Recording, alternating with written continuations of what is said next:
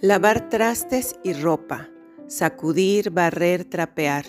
limpiar baños, cristales, estufa y refrigerador, preparar comida, llevar y recoger niños de la escuela, bañarlos o enseñarles a bañarse, administrar los medicamentos del enfermo en casa, hacer las compras. ¡Cuánto trabajo! Sin esta ardua labor, no funcionarían los hogares ni la sociedad podría contar con fuerza laboral disponible para la producción de los demás satisfactores ni para la creación artística e intelectual, menos aún para atender el desarrollo en las etapas iniciales de la vida. No obstante, estas labores, realizadas de forma remunerada o no remunerada dentro de los hogares, reciben poco reconocimiento están invisibilizadas a pesar de que la provisión de cuidados asegura la reproducción social. Esto es, garantiza el desarrollo humano y el bienestar de las personas a lo largo de sus vidas y en un sentido más amplio de las sociedades en su conjunto.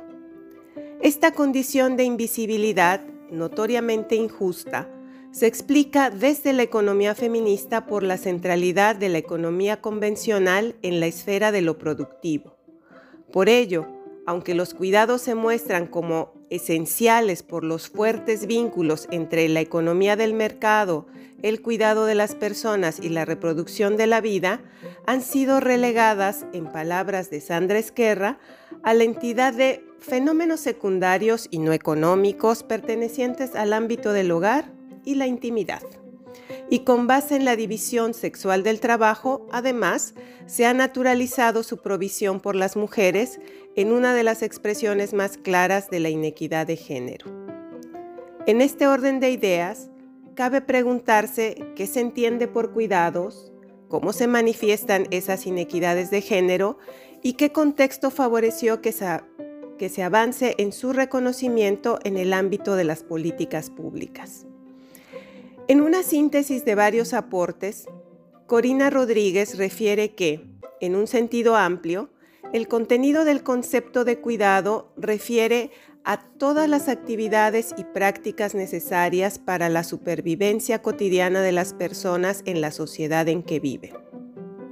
El cuidado permite atender las necesidades de las personas dependientes por su edad o sus condiciones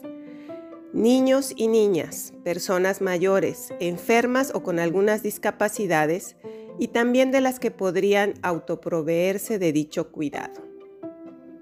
Quienes pueden autoproveerse, como el padre de familia, los hijos adolescentes y mayores de edad, hombres y mujeres con plenas capacidades físicas y mentales, también pueden asumir parte de las actividades de cuidado que concentra la jefa de familia por lo regular. Esto requiere de un cambio cultural en las sociedades ante la carga desproporcionada de estas labores asumidas por las mujeres, que se refleja en el hecho de que el número de horas que ellas les destinan sea muy superior al de los hombres. Merced a ello, su participación en el mercado laboral es menor y frecuentemente en la economía informal para poder ajustar sus horarios aunque sus salarios también sean menores. En México, por ejemplo, el valor económico de las labores domésticas y de cuidado fue de 6.4 billones de pesos, el equivalente a 27.6% del Producto Interno Bruto en 2020, y las mujeres aportaron 2.7 veces más valor económico por esas actividades que los hombres. Sobre esta línea, apunta la estrategia de ONU Mujeres de reconocer, redistribuir y reducir la carga de trabajo no remunerado que soportan las mujeres en los hogares e integrar a los cuidados como una dimensión del bienestar social. Esto último implica que los actores del llamado diamante del cuidado, a saber, el Estado y el mercado, asuman un papel más activo y generen una infraestructura institucional que provea cuidados fuera del hogar, superando así el modelo familista que, además, es insostenible en el mediano plazo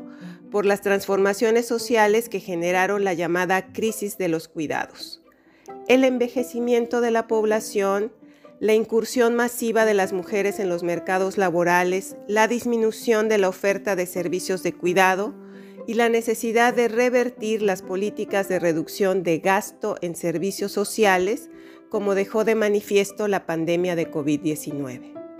Así, desde la década de los 90 del siglo pasado, se han impulsado políticas públicas que buscan institucionalizarlos. En México se ha dado un paso inicial importante.